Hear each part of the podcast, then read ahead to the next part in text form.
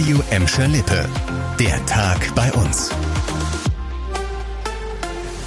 Mit Lena Klitzner, hallo zusammen. Einen Tag nach den schweren Erdbeben in der Türkei und in Syrien werden immer noch Menschen aus den Trümmern geborgen. Die Zahl der Opfer, die steigt weiter. Jede Hilfe wird da gerade also dringend gebraucht.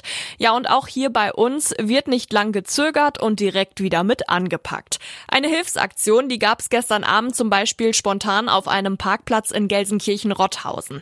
Ja, und die hat für ein riesiges Verkehrschaos gesorgt, weil einfach so viele Leute rumgekommen gekommen sind. Zwischen zwei bis 3.000 sollen am Start gewesen sein, um da dann Sachspenden wie Decken, Hygieneartikel, Essen und Trinken abzugeben.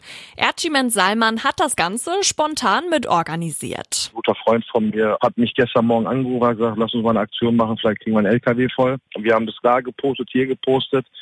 Und um 18 Uhr sollte das Ganze beginnen. Um 16.30 Uhr haben wir schon Anruf gekriegt. Wir müssen sofort aufs Betriebsgelände, weil hunderte von Menschen waren da. Wir haben für Rückstau gesorgt. Und dann haben wir festgestellt, hör mal zu, mit einem LKW wird's nichts. Und innerhalb von ein paar Stunden haben wir dann nochmal sechs zusätzliche Züge organisieren können. Also insgesamt sieben LKW, die da voll geworden sind. Und die sollen jetzt so schnell es geht in die Türkei. Wie ihr Geld spenden könnt, das haben wir euch auf radioemschalippe.de zusammengefasst.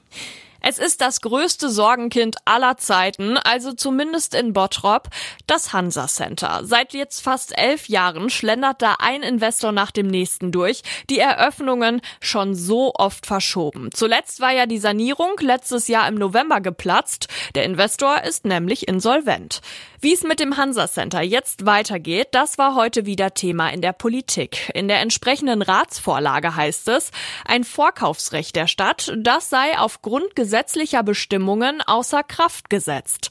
Geplant ist jetzt mit einer Art Studie zu prüfen, wie die Zukunft des Hansa Centers aussehen soll.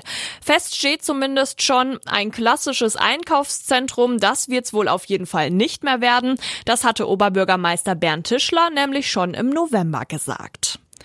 Wir bleiben noch in Bottrop, aber gehen viele, viele Jahre zurück und zwar in die späten 70er. Der Missbrauchsskandal der katholischen Kirche in Bottrop, der ist nämlich wohl noch größer als gedacht.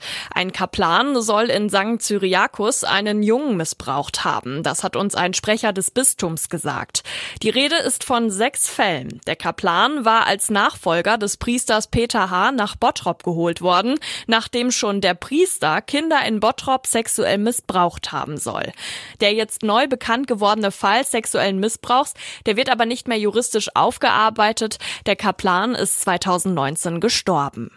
In Gladbeck steht der nächste Schritt des geplanten A52-Ausbaus an. Und da will die Stadt jetzt einen Wettbewerb starten und so Ideen sammeln, wie die frei werdenden Flächen dann gestaltet werden sollen.